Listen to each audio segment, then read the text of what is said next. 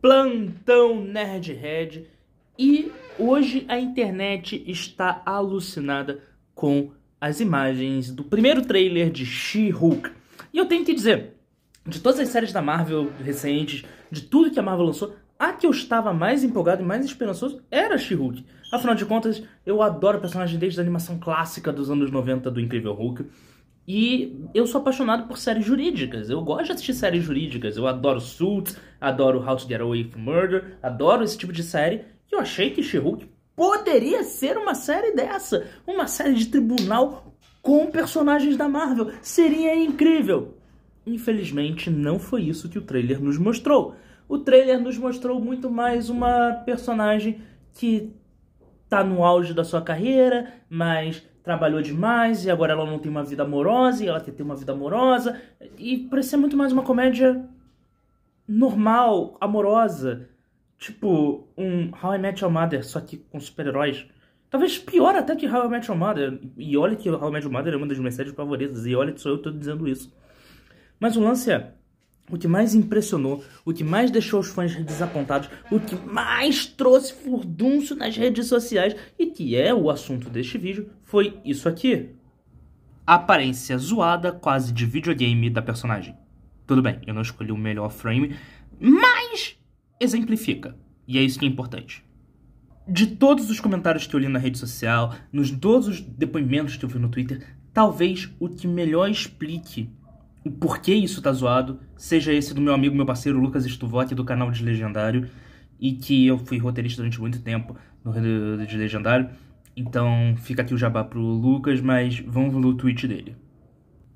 CGI deveria ser usado apenas como último recurso, quando realmente não tem como fazer a cena de forma prática, e quando usado, deve ser feito com extremo cuidado para não ficar parecendo gráfico de videogame, quebrando e quebrando então a ilusão cinematográfica. Errei aqui a leitura, mas vocês entenderam? Então, boa sorte, She-Hulk! É exatamente isso. As pessoas, os estúdios propriamente ditos, estão tão fissurados nessa de vamos produzir, vamos produzir, vamos produzir, vamos ganhar dinheiro, vamos ganhar dinheiro, vamos ganhar dinheiro, que eles estão esquecendo o básico, que é fazer coisas boas. A Marvel, durante os últimos tempos, ela tem se tornado preguiçosa. Ela vem, durante muito tempo, usando a mesma fórmula e mesma estrutura de roteiro. E agora, não só a Marvel, como todos os estúdios agora de Hollywood estão nessa pressão, nessa paranoia de precisamos fazer coisas grandes, grandes, grandes, grandes, mirabolantes, uhul, grande. Só que esquece que para você fazer um CG bem feito, para você fazer coisas bem feitas, você vai precisar de dinheiro e de tempo. Jurassic Park tinha uma verba em dinheiro e levou três anos para fazer todo o CG do filme. E até hoje, Jurassic Park 1 é considerado um dos melhores exemplos de CG de toda a indústria cinematográfica. E sim, minha câmera está torta e eu não vou ajeitar. Mas o ponto é que. Marvel, por favor, se você vai fazer uma série de TV como essa da She-Hulk, e você precisa de tempo, se você decidiu fazer a protagonista toda em CG, você vai precisar de tempo para fazer todo esse render, para você fazer toda a textura, para não ficar aparecendo um personagem de videogame. Então, é mais fácil você atrasar uma série e entregar uma coisa visualmente bem feita ou fazer em efeitos práticos. E isso não se restringe só a Marvel, não. Vamos lá pro Japão com as séries Tokusatsu. Quando a gente tinha até, More, até o que foi o Deca Ranger, eu acho que foi o Power Ranger SPD aqui no ocidente, eles ainda tinham uma pegada de efeito prático que era muito boa. Depois disso é CG e videogame. Hoje, se você pegar uma série Tokusatsu, você vai ficar... Ok que bicho estranho é esse? Por que não botou um cara fantasiado para ficar mais bem feito, para ficar mais bonitinho? Você consegue fazer coisas mais mirabolantes com CG? Consegue. Você, se você tiver tempo, vai ficar muito bem feito, muito melhor que efeito prático? Consegue. Se você não tiver tempo, não tiver dinheiro e você quiser fazer rápido, vai ficar bom? Não!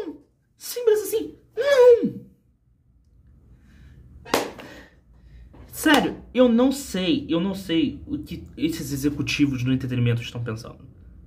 Eles acham que chegou num ponto de que Vamos tacar qualquer coisa. Foda-se se vai ficar bom ou ruim. Vamos fazer qualquer coisa e despachar, porque os fãs são burros. Os fãs vão aceitar, os fãs vão comprar, os fãs vão aceitar. Eles vão reclamar no Twitter? Vão, mas eles vão comprar, vai entrar dinheiro.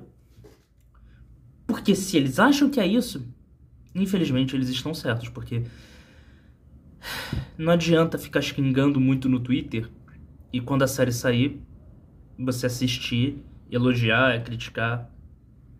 Não adianta. Infelizmente, se os executivos estão agindo dessa forma, é porque você, eu e todo mundo que curte esse universo e curte essas séries estão batendo palmas para cada besteira e insinuação que eles fazem. É isso. Trabalhar com público significa atender os desejos do público, mas quando esse público, mesmo reclamando, continua comprando e consumindo, para que atendê-los? Esse foi o plantão, esse foi o meu desabafo. Se gostou do vídeo, não esquece de seguir. E se você estiver no YouTube, tem uma playlist para outros vídeos que eu espero que não tenha um final tão triste e deprimente quanto esse. Provavelmente não terão. Assiste aí.